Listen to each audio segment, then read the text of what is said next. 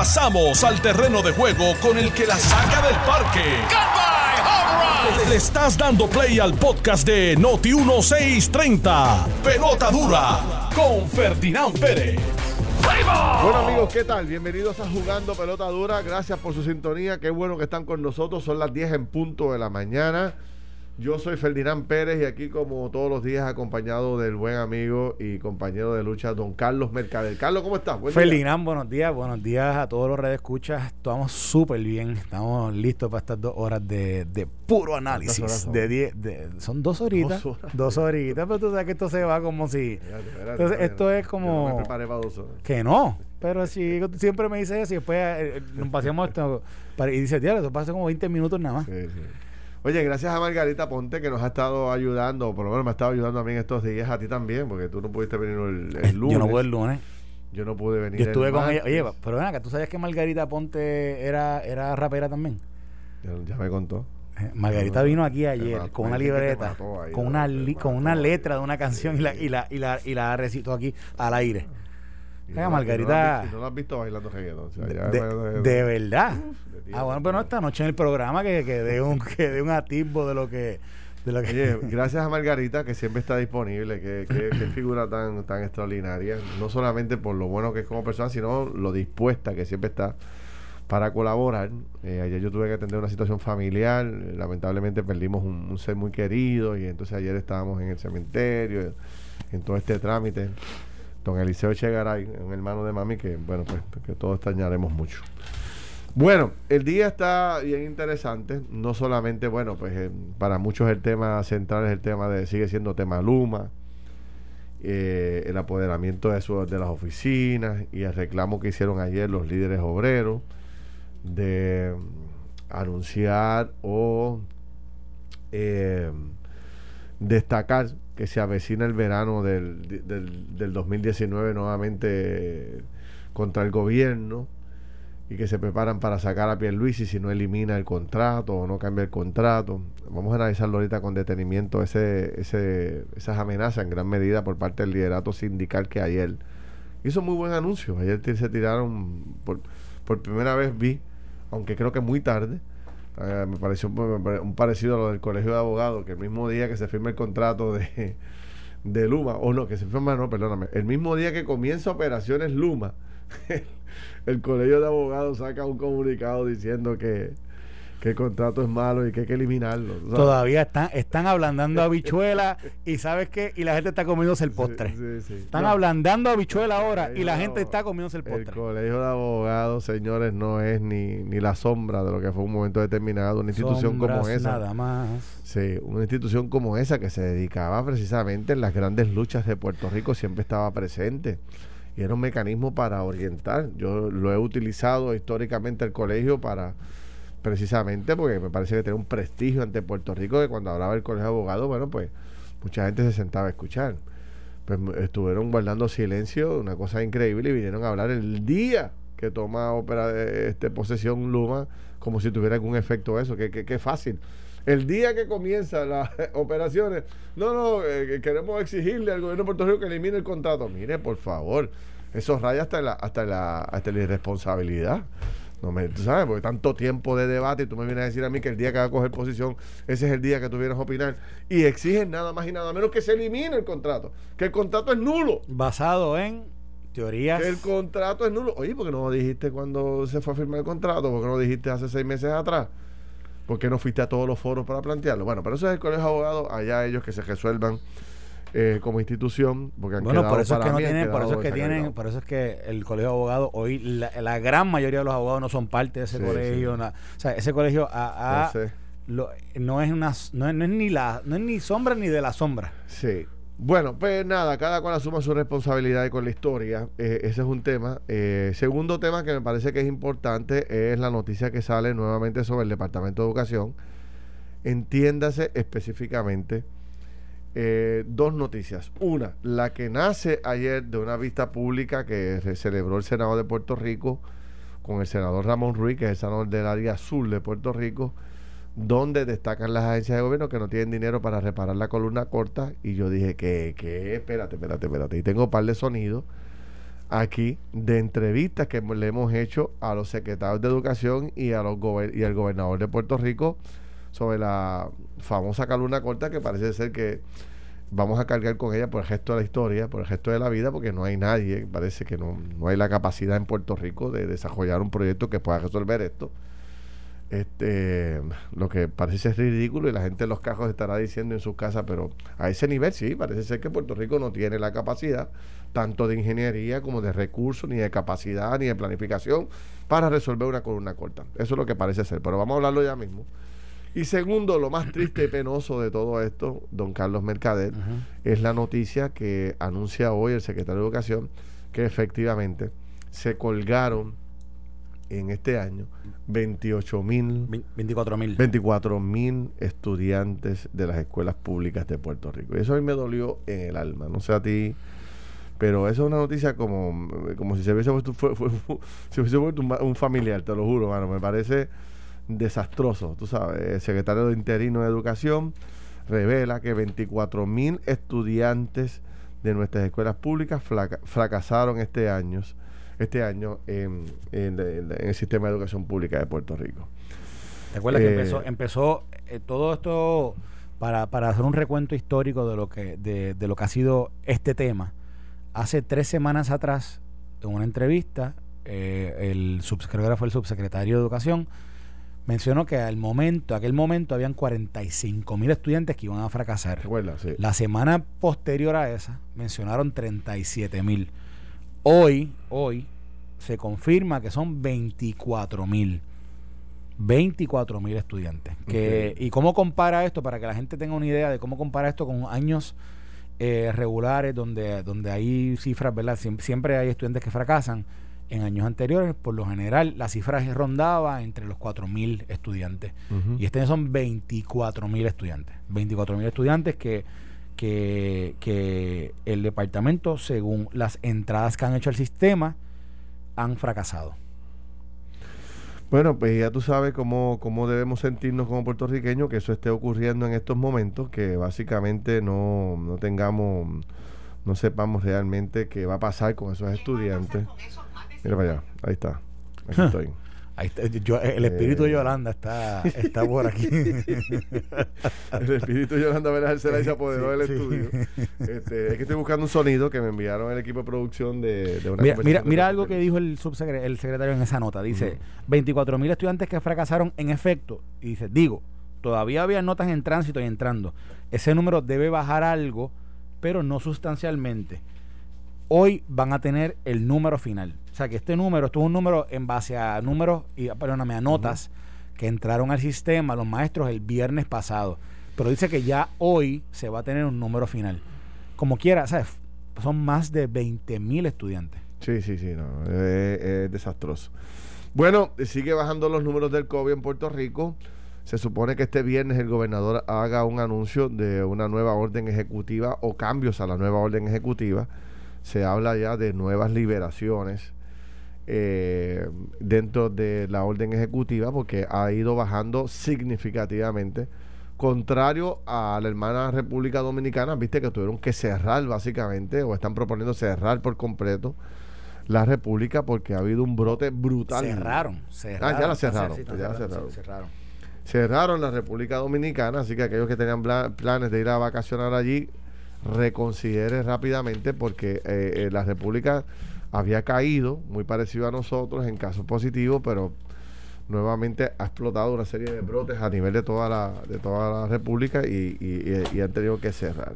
Mira, hay, una nota importante que también sale, que yo creo que quizás la debemos discutir más adelante tuyo, pero que es que esta mañana eh, nos enteramos que Fiscalía Federal, Departamento de Justicia Federal, ha demandado al gobierno de Puerto Rico eh, reclamando dinero de vuelta, eh, eh, particularmente por, por, el caso de corrupción de Ramón Horta y reclamando los dineros que se perdieron en los programas de título 1 que estaban envueltos en ese en ese esquema de, corrupción de Ramón Horta. Yo creo que son como 300 mil dólares. Voy a buscar la demanda porque la vi la vi publicada eh, el, abogado John Mott la publicó ahorita. Yo lo había leído en la mañana. Déjame buscarla porque él la, puso en su cuenta, en sus redes. y, ahí salía el, eh, la reclamación que hacen. Pero yo creo que esto es algo interesante porque yo no estoy, yo no recuerdo que esto hubiese pasado antes en, caso, en casos de corrupción donde hay una convicción a nivel federal. Ahora el gobierno federal está demandando al gobierno de Puerto Rico para que le regrese el dinero de los del, del programa del cual se hizo el esquema de corrupción y del cual se, se intentó eh, robar eh, esos dineros. Estoy buscando aquí ahora mismo Mira, y hay otro caso, hay otro caso, el caso de de que se está enfrentando la ex secretaria de justicia. Ah, ahora mismo hay una vista preliminar de Wandimar Burgos. Wandimar eh, Burgos. Recuerda que se le encontró causa de arresto. Correcto.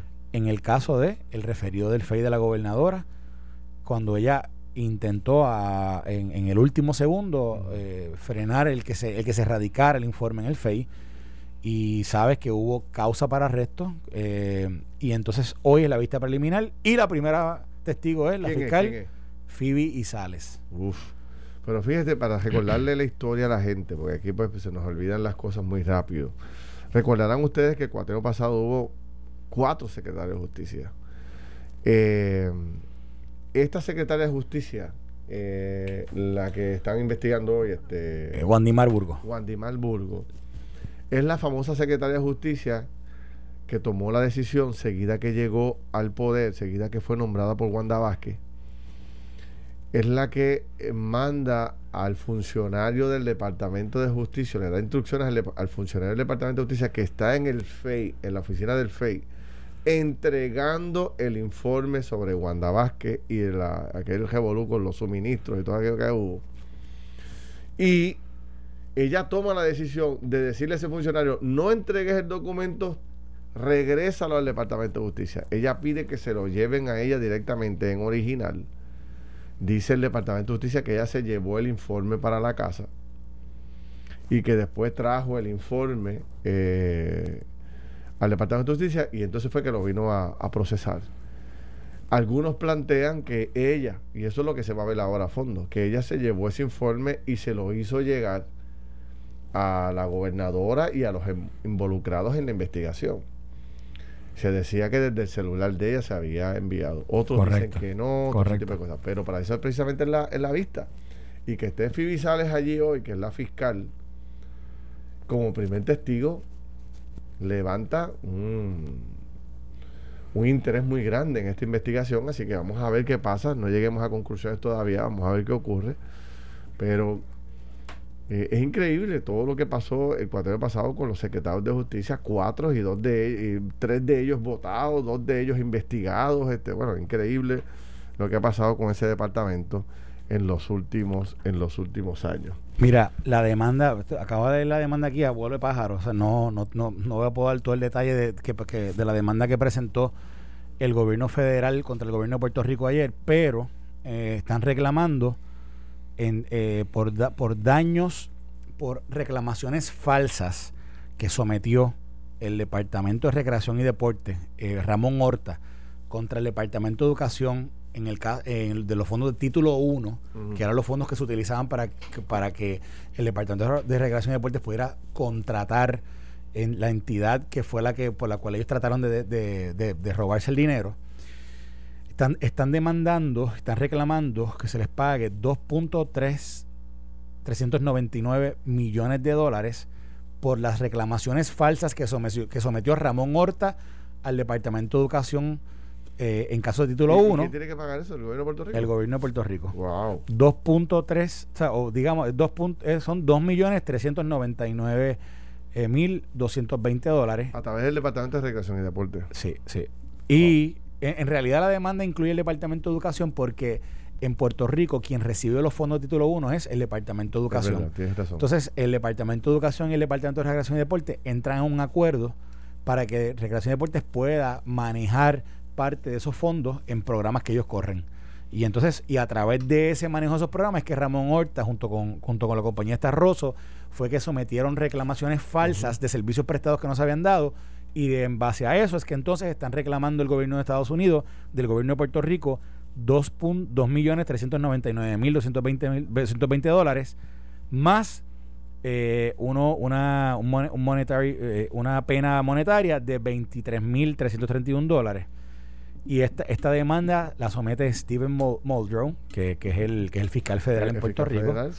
Y se sometió ayer, tiene 10 páginas, nada, eso, este, esto esta mañana rompió como noticia pero es una pero yo de nuevo por, por qué es por qué lo estamos discutiendo porque yo creo que esto nunca antes el gobierno federal no, recuerdo si lo había hecho antes en casos de corrupción eh, así que es algo puede ser una nueva política pública lo, pudiera ser que eh, lo que no gastes adecuadamente lo que permitas que se lo roben lo que se utilice para se comete delito o, si sometes reclama. Ellos están alegando que porque que por que hay, hay un estatuto de ley federal que por tú someter eh, eh, reclamos falsos para poder cobrar un dinero, el gobierno puede ir contra eso, contra, contra la persona que lo somete para reclamarse dinero. Y en este caso, como la persona que lo sometió fue el Departamento de Recreación y Deporte y el Departamento de Educación eh, local, pues entonces ellos van contra el gobierno para que el gobierno les devuelva el dinero. Es, esa la, es esa la controversia. Bueno, y, para cerrar los titulares, porque ahora es que le vamos a meter caña a todos estos temas, hemos hecho un, pequeño resumen. Este, que sepa el día que no nos vemos y ahí tenemos muchas cosas de qué hablar. Anoche entrevisté a el secretario de Justicia en Jugando por Votadura Televisión sobre eh, esta asignación de dos fiscales eh, que se han nombrado para atender el caso de la denuncia que hacen los comisionados electorales sobre eh, el gobernador Rosselló y su participación en este último evento electoral donde se escogía a los cabilderos por la estadía, donde tres de los cuatro eh, comisionados electorales están planteando, o cuatro de los cinco comisionados electorales, están planteando que Rosselló violó la ley electoral y que falsificó información con relación a su domicilio y que el trámite que se hizo del voto ausente no fue el correcto. Eh, y entonces dice el secretario de Justicia que que ha asignado a dos fiscales de primerísimo orden en el país a atender esto y sea lo que sea, ocurra lo que ocurra, eh, en esa investigación él la va a hacer público y va a tirar para adelante y que no le va a temblar la mano. De la misma forma, si no hay nada, si no existe nada, no hay ninguna irregularidad, también lo va a dar a conocer. Así que un poco eh, yo me uno al planteamiento que él hace de que tengamos calma, vamos a esperar que el sistema funcione, que el sistema opere, ¿no? Sobre ese tema en particular. Oye, eh, Felina, sobre ese tema, yo quería preguntarle a Manuel, porque Manuel supuestamente iba a estar en el programa de radio ayer, después se canceló, no pudo estar. Pero yo le iba a preguntar cuántas veces él, él interviene en un caso de esta forma y asigna dos fiscales. Por ejemplo, el caso del turista que asesinaron en la pelea. Yo, yo, yo, quería preguntar eso también. Y, y, lo traté, pero él dice que, o sea, Déjame ver si te entiendo. Que era mi preocupación. Si yo mañana vengo y digo que Carlos Mercader eh, violó X ley, violó la ley electoral, se robó tres gallinas y dos lápices y qué sé yo, y caramba. Y. Ese ejemplo está bien gracioso. Entonces, y te jadico una querella y, y, lo llevo al Departamento de Justicia. La justicia investigue Carlos Mercader. El estándar procedure, ¿cuál es? que el secretario de Justicia asigne inmediatamente, ve la prueba y asigna fiscales para que. Ve, perdón, perdón, perdón, Ve la prueba y dice: ah, espérate, aquí hay prueba eh, robusta. Déjame, fiscal, déjame asignarle dos fiscales. O el estándar procedure es: ah, me llegó una denuncia, aquí está el fiscal, asigna, asignenle un fiscal y que lo atienda. Eh, son dos cosas bien distintas. Correcto. Muy distintas. Y nosotros aquí habíamos estado discutiendo, por ejemplo, tú sabes que aquí uno de los issues que sucedió y que salió a la luz pública cuando, cuando estábamos discutiendo el asesinato de Andrea Ruiz en, eh, a, manos de, su expareja o su pareja en aquel momento, tú sabes que el gran issue, y, se discutió, lo discutimos por una semana completa, era que, que, que no habían fiscales suficientes para supuestamente atender las salas de en casos de ley 54 o en casos de, de, órdenes protectivas, de órdenes de, protección, ¿te acuerdas? Sí. Entonces, de momento yo veo el el secretario de justicia que viene y dice, voy a mover dos fiscales para, para un caso que yo creo que todo el mundo, todo el mundo ha, ha más o menos llegado a una conclusión que esto es un caso administrativo, que esto es un caso que, el, que, que tienen que, ¿verdad? que investigar. Y si en todo caso, si hubiese algún tipo de pena, ¿verdad? que se debería investigar por una posible violación, Ferdinand, dos fiscales. Si esto, esto, esto es asignarle a un, agente investigador, vamos a ver lo que hay aquí. Entonces, revísalo en 48. Él te dijo ayer en el programa 90 días. Yo dije, 90 días, ¿pero qué es eso? Yo dije lo mismo, sí, sí. ¿Pero qué es eso? ¿Cuánto puede, cuánto puede tomar este investigador? Esto es algo rápido. Si esto, esto, de nuevo, a los hechos. ¿Pero qué? ¿Que se trata? Eh, ¿Es porque se trata de Ricardo Rosselló? Por eso. Pero es que es obvio o no es obvio. Claro. Y yo digo, pues, digo, yo no le Domingo Emanuel, yo no bajo, sobre pretexto de transparencia y no sé qué. Exacto. Está moviendo el sistema de una forma que pareciera particular por, por el individuo que, que pareciera. Por eso yo, yo, yo coincido contigo, no le estoy, eh, no quiero bajo ningún concepto dejar eh, entrever que dudo de la integridad de, de Manueli. Yo creo que es un tipo eh, de lo mejor que puede tener el país en estos momentos. Que la medida crea un poco de suspicacia porque, oye, ¿por qué dos fiscales? ¿Por qué no? Ya se investigó, usted vio la prueba, no la prueba. O por ser yo le asignan rápido dos fiscales para que atiendan el caso y y no haya duda, bueno, pues ese es el debate. Habrá que ver. Vamos a esperar a ver qué termina eh, haciendo estos dos, estos dos fiscales y que encuentran, si es que encuentran algo contra, contra. Estás escuchando el podcast de Pelota Dura, en Noti1 con Ferdinand Pérez. Bueno, mis amigos, regresamos aquí a Jugando Pelota Dura. Eh, Carlos Mercader, yo soy Ferdinand Pérez y estamos conversando sobre diferentes temas que son de importancia para Puerto Rico. Oye, oye Ferdinand, ¿tuviste, ¿tuviste los posts esos de Facebook que empezaron a tirar los diferentes? No he visto nada porque no tengo celular, se me agotó la batería, no sé por qué. Ay, chico, pues y sé que de la oficina me están enviando unos sonidos importantes que te diciendo que te los envíen a ti para, para poder ahí este, destacarlo. Pero, cuéntame de los posts. Chicos, pusieron unos posts, los diferentes capítulos de la UTIER. ¿Qué dicen? Dicen aquí, por aquí las traidoras de la comercial de Caguas, las que traicionaron a sus compañeras, o ponen en, con, con la roba, y se olvidaron de la lucha colectiva. Ratas. Y entonces viene y pone. Esos son empleadas de la UTIER. Empleadas de, Acusando a las que, se fueron a trabajar con Luma. Sí. Y viene y salen y nombran, no voy a decir los nombres aquí, pero sale uno, dos, tres, cuatro, cinco, seis, seis mujeres las ponen allí, le llaman ratas por haber aceptado su trabajo en Luma. Entonces, y creo que están haciendo el que es el public shaming, la vergüenza pública, pero la están insultando y, la, y las ponen como si fueran enemigas. O sea, le, le, ponen la cruz. ¿Qué acciones van a tomar? No sé, pero, pero es obviamente una acción de amedrentar.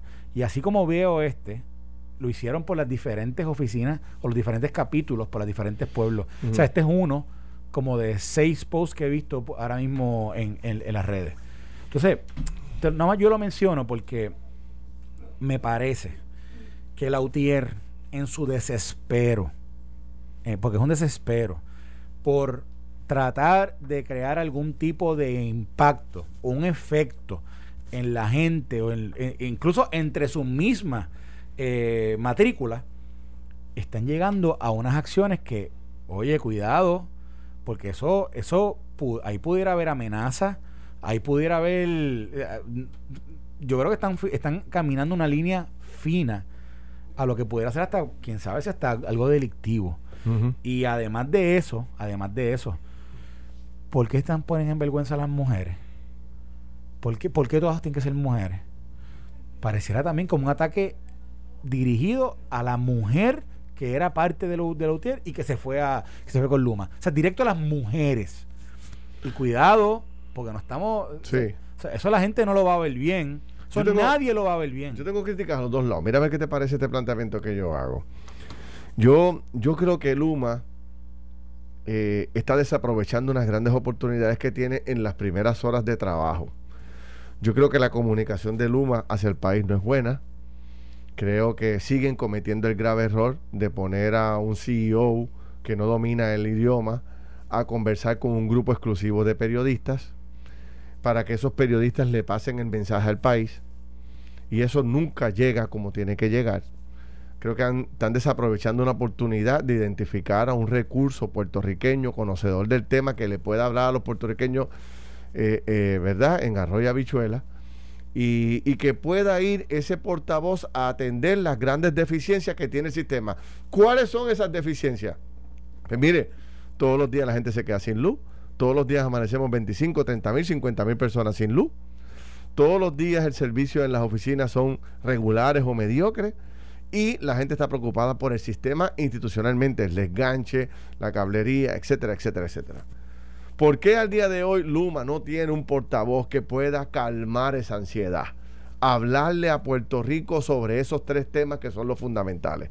Aquellos, mire, Puerto Rico, un, reporte diario. Puerto Rico, esta mañana 50 mil familias no tienen luz, estás en esta área. Estamos enviando 200 camiones a esta zona y esperamos que hoy en la tarde todo el mundo tenga luz en Puerto Rico. O lo que sea, estoy aquí inventando, yo no sé nada de luz, pero eso es una cosa que yo quisiera escuchar de una gente que estamos pagando un dineral por, por, ocupar y que están provocando un debate tremendo en Puerto Rico. Segundo tema, el tema del servicio. Eh, cambiamos las oficinas, tenemos personal nuevo, tenemos un número de teléfono nuevo. Yo estaría insistiendo, aquí está el teléfono, llámenos, tiró, tiró este... Eh, por todas las redes sociales de diferentes portavoces desde las oficinas donde están. Cerramos esta, pero abrimos esta otra que te queda más cerca ¿no? Y etcétera, etcétera, etcétera, de forma que la gente se vaya. Eh, Oye, pero espérate, están tan, claro, tienen los pies en la tierra, saben para dónde van y me están escuchando y están atendiendo mis preocupaciones. Poner ayer al CEO en una, en un, de hecho, que tampoco es una conferencia presencial, es una conferencia virtual, él en su oficina y los periodistas cada uno en su área. Eh, muy frío, demuestra poco compromiso, poco, poca preocupación por lo que está pasando en Puerto Rico, ¿verdad? Por lo menos eso es lo que yo percibo. Por otro lado, me ha parecido muy tarde todo el apoyo que han venido a darle los sindicatos ahora a Lautier.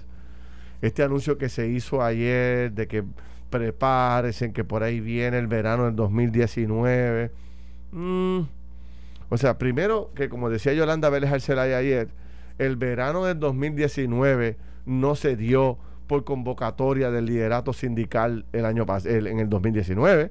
Esto fue una cosa que nació del propio pueblo, las organizaciones, la juventud, los artistas, etcétera. ¿Dónde están los jóvenes en este tema? ¿Dónde están los artistas en este tema? ¿Dónde está el pueblo en este tema? No existe.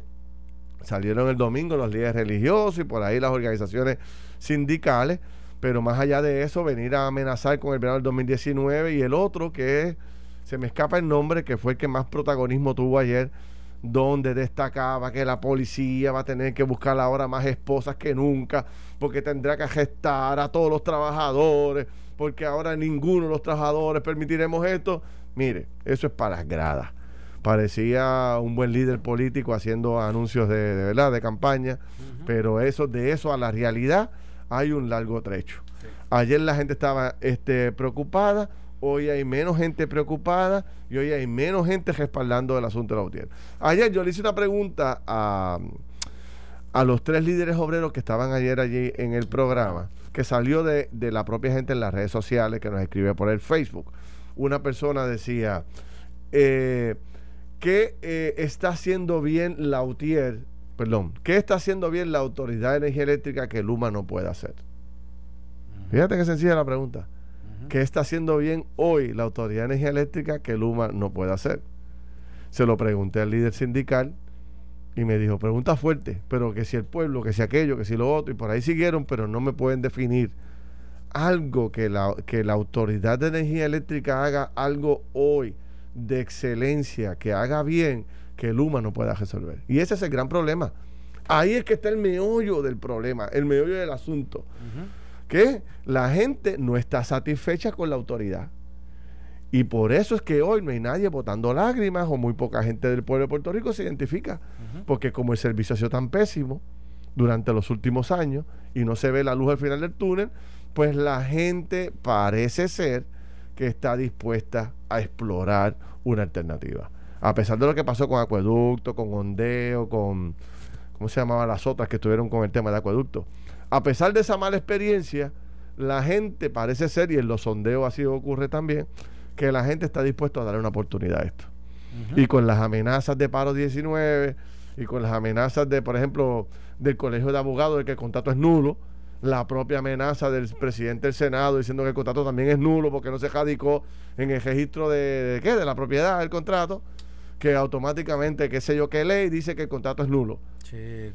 La verdad que no sé. Teoría, eh, teorías. No sé. Me parece que todos esos movimientos son muy tarde. Sastres, jurídicos que están Muy tarde todos esos movimientos y yo creo que ya eh, el barco pasó, el tren pasó y ahora hay que ver cómo logramos fiscalizar a Luma para que haga su trabajo. Eso es lo que yo creo que va a pasar. No creo que venga un verano del 2019. No veo ese ambiente no lo veo en la calle, no lo veo en las comunidades, no lo veo en las reuniones, no lo veo en los negocios, no lo veo en los restaurantes, donde uno se mete. Tú no oyes por ahí viene el, tú sabes, el verano y nos vamos a tirar a la calle, indignación, no lo oigo. Te lo digo con toda honestidad, yo me reúno con gente de todas clases y de todas las edades y de, y de todas las clases sociales. Y yo no oigo a nadie que me diga, vamos para la calle, nos vamos a quedar otra vez con. Eso suena una canción de Héctor El Fadel, vamos para la calle, vamos para. Eso no, eso no existe, Ferdinand. Eso no existe. Y te voy a. Quiero, quiero tocar. Que esto le va a costar la cabeza a Pierluisi y que lo vamos a sacar, que el va a tener que renunciar. no, no. o sea, no veo ese movimiento. Yo, yo voy a decir algo. ¿Quién es. ¿Quién es el sujeto más importante en toda esta discusión? ¿Quién es? El sujeto más importante en toda El ciudadano que recibe el servicio en su casa. Ahí está. El ciudadano que recibe el servicio en su casa. El, dueño del negocio, el, comerciante que recibe. El ciudadano puertorriqueño. El ciudadano, el ciudadano puertorriqueño. El puertorriqueño. El cliente. cliente. Entonces, ese cliente que llevaba tiempo quejándose semanalmente, mensualmente, anualmente de, un mal servicio, de, de digamos, de, de, la forma en que de la forma en que se le en que se le facturaba, de la forma en que se le cobraba, de la forma en que no se le atendía correctamente, de la forma en que tenía que, que, que enfrentar, por ejemplo, a la, la, misma unión cuando hacía paros, etcétera, que interrupciones de servicio eh, a, a destiempo, sin avisar ese es el, esa es la persona más importante. Esa persona, que es el que supuestamente Estados Unidos están tratando de, ¿verdad? De, de, recabar su apoyo. Esa persona, ¿tú crees que realmente está detrás de esta de estas El pueblo se cansó. El pueblo se dio cuenta de que, de que esto no sirve, de que esto no es verdad, que si esto, que si lo otro. O sea, la verdad es que no es así. Eso no es así. Porque ¿cuál es la, cuál es la solución? Ok, vamos a cancelar Luma. ¿Y qué hacemos? ¿Nos quedamos con la Autoridad de Energía Eléctrica como está? Ferdinand, el ¿En serio? El chijí chijá, el chijí chijá de ellos solamente lo están escuchando entre ellos mismos. Ahora. no se están dando ahora, Carlos Mercader. Pero espera, espera, déjame decirte algo, porque yo quiero también decirte algo de lo que dijiste al principio de, de Luma. Dale. Ellos no se están dando cuenta que el pueblo, Ferdinand, yo, el pueblo no está con ellos. No está con ellos. Aquí la, no están no yo no yo no veo todavía el no es que no es que no va a estar no, no va sé si estar. Mañana, o sea no tampoco. si Luma mete las patas en los próximos días con, lo, con cualquier pero es que espérate, espérate, si mete, es que no esté podría ocurrir si, si no se da el servicio oye, el que esté esperando el que esté esperando que Luma sea perfecto en su transición y su pues está esperando algo que no es porque esto pero hay que ver la diferencia. Pero la gente ahora eso es lo que te voy a decir. Luma tiene una responsabilidad ¿cuál es? Tú dijiste ahorita y empezaste en tu análisis por la comunicación. Yo creo que ayer fue un buen paso, ¿verdad? En todos los periódicos la portada está Wayne Stensby. Sí. Ahora, Wayne Stensby tiene que estar claro que está dándole, está tomando el control de una corporación pública que a través del tiempo, a través de los años, el pueblo ha entendido que esa persona que está a cargo de esa corporación pública tiene que estar afuera hablando, tiene que estar explicando. Y yo espero que ellos, como tú dijiste ahorita, que ellos tengan la capacidad y, y la y digamos la apertura para entender que si comunican mejor, si comunican constantemente, si publican, si están eh, accesibles, si tienen personas que puedan también comunicar mejor con el pueblo, de que eso, eso va en beneficio del puertorriqueño, pero de ellos también. Y te voy a dar un dato, perdóname que te interrumpa, y te voy a dar un dato, este es un momento crucial para Luma, te voy a decir por qué. Porque en el último año, con Efran Paredes y la estructura gerencial que tiene la Autoridad de Energía Eléctrica, que se escondió, se desapareció, no quisieron dar cara para no apoyar públicamente el contrato o desaprobar el contrato, desaparecieron y no le dieron información al país, bueno, pues entonces está empate el juego porque no, había nada con qué compararlo. Si Luma viene ahora y monta un operativo de comunicación pública agresiva, mucho más eficiente que la deficiencia que tenía el departamento, la autoridad hoy, que básicamente no habla. Tú no escuchas, esa, esa, la gerencia desapareció hace un año atrás. Pues si Luma viene y monta unos portavoces, no tiene que ser uno, puede ser varios portavoces de diferentes temas, y está todo el tiempo, no esperando que uno lo llame. Mira, eh, eh, ellos mismos llamando. Normando, a las 7 de la mañana aquí, Normando, tenemos 50 mil casas sin luz y estamos haciendo un anuncio de que estamos moviendo todas nuestras brigadas para resolver. En vez de nosotros ir a buscar la noticia, ellos la pueden adelantar y se convierten en portavoces de soluciones. Se acabó el evento. se acabó el evento. Si son, si son proactivos y, y, yo creo que si asumen esa, esa, esa encomienda de una forma mucho más, eh, mucho más agresiva, mucho más, eh, de nuevo decimos, proactiva me parece que, va en beneficio de ellos y también de nosotros. Y una cosa que te quería decir. Las tácticas de la unión de la UTIER. Esto que te mencioné desde el principio, que te dije lo de las mujeres. Esto de decirles ratas a las mujeres. Eso es una táctica bajuna y fea. Pero no esa. La táctica de llamar a su gente a ajo. ¿Te acuerdas cuando Jaramillo salió en el video ajo? O las tácticas de caerle a puño a los carros. ¿Tú te crees que el pueblo está a favor de eso? Pues seguro que no. Por eso es que hoy dicen, verano del 19, y la gente dice, chico, dime el otro chiste. Empieza el otro chiste porque, porque ese chiste no, no, lo entendí. Y, y, y, cae como chiste. Porque sabes que, Felina, no tienen el apoyo. Pero, oye, pero por, otro lado, por otro lado, no lo tienen. por otro lado, la forma en que también han manejado el asunto de los celadores es totalmente inaceptable.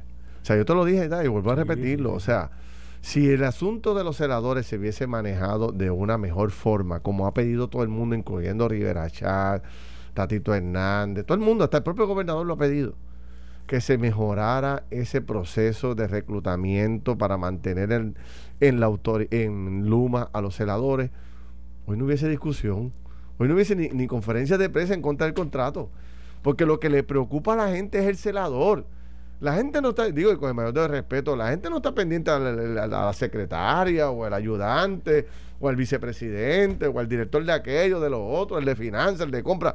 La gente no le importa un pepino, nada de esa gente. La gente le preocupa el celador. ¿Por qué el celador? Porque ese es el que va a la casa, al negocio, a la calle, al pueblo, a resolver los problemas de la autoridad y entonces a ese se le ha maltratado y no se le ha dado la atención adecuada. también el senador, el, error. Pero el senador que hoy no está con Luma, ¿es porque le hizo caso a quién? Bueno, no sé, pero, que, pero, pero, por ejemplo, yo he entrevistado a varios senadores. A, varios senadores. el senador que hoy no está con Luma fue porque rechazó una oferta de Luma, ¿sí o no? Eso quiere decir que escuchó a Jaramillo o escuchó él en su mente, dijo, yo no me voy con Luma. Entonces se abrió la puerta a un proceso que era un proceso distinto a que hemos dicho aquí que tiene que ser con más rigor. Sin duda alguna, había que ser con más rigor posiblemente. Y yo y se ha dicho caso uno a uno, poniéndose los zapatos de la gente. Porque si le vas a ofrecer empleo, oye, si, si tú vas a, si ya el gobierno asumió que le iba a ofrecer empleo a todo aquel que no se quisiera ir con Luma, pues entonces vamos a hacerlo bien. Eso es todo. Eso es todo. Que yo creo que es un súper, o sea, que es un buen acto de parte del gobierno haberle ofrecido empleo a todas estas personas. Sí. Que es algo que normalmente no pasa. Sí. Ahora, si lo vas a hacer, vamos a hacerlo bien, rigurosamente. Pero de nuevo, recuerda, todo el que está en ese proceso es porque, ¿qué dijo?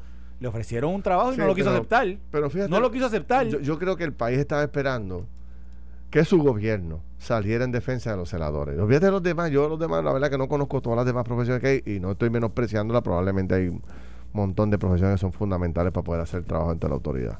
No estoy refiriéndome negativamente a los otros. Pero el gobierno, entiéndase el gobernador de Puerto Rico, debió haber asumido un rol protagónico en que los celadores de la Autoridad de Energía Eléctrica se le hiciera un trato especial. Perder un celador. Escúchame esto, dame, terminar con esto. Perder un celador hoy era como perder a un enfermero o un médico en medio de la pandemia. Te lo juro, a ese nivel de importancia. ¿Te acuerdas cuando se hablaba de que los médicos se iban a ir de Puerto Rico o los enfermeros se iban a ir de Puerto Rico en medio de la pandemia? Aquí había una crisis y, salimos todos a favor de los médicos, todos a favor de los, de los enfermeros y de las enfermeras, porque sin ellos no podíamos ganar la batalla. Pues lo mismo ocurre con el celador. Esa batalla, tarde o temprano, va a llegar. Puede ser tan cerca como ahora en las próximas semanas o meses con la llegada de la temporada de huracanes, o si Dios nos protege, y ojalá así sea, para los próximos años. Pero esa batalla viene. Y lo que el país quiere y esperaba de su gobierno era que a ese empleado en particular, con ese no relajes, papá, espérate, espérate, espérate, espérate, con este, este es un médico, este es un enfermero de la pandemia, con este no me lo toque. Y, y eh, el planteamiento que yo estaba haciendo era, ¿por qué no salir en defensa? Oye, Rivera Charlo lo, denunció en jugando pelota dura, dijo que se había cometido un error grave en ese proceso. Y yo creo que todos los políticos opinan igual y todo, y todo el país igual. Pero faltó la voz del gobernante dando una instrucción directa para que eso se corrigiera. Y yo estoy seguro que si él hubiese dado un puño en la mesa y lo plantea, Luma hubiese hecho eh, sus arreglos. El gobierno hubiese movido, la legislatura se hubiese movido la dirección y hoy no tuviera esa discusión. bueno, pero es un error que él cometió y tendrá que hablar con él. Feli, yo voy a cerrar este análisis con esto. A mí me parece que todas estas personas que están ahora con el tema de Luma entraron en este tema tarde al juego, empezando por Lutiel de dicho anteriormente, esto no es un, esto no es un contrato que se firmó ayer, esto no es una transición que empezó ayer. Esto empezó hace mucho tiempo, esto era un contrato que se firmó hace mucho tiempo y se sabía de todo esto. De momento, cuando vieron, cuando vieron que el lobo estaba allí, comenzaron de verdad y están todos pataleando de un lado y para otro. Para mí de forma incorrecta, como lo está haciendo la UTIEL, lo que están haciendo ahora, y es porque posiblemente es el desespero. Mira lo que yo te voy a decir con el tema de los celadores. Eh, a todos se le, ha, se ha hecho una oferta y, a, y todos tienen una oferta abierta.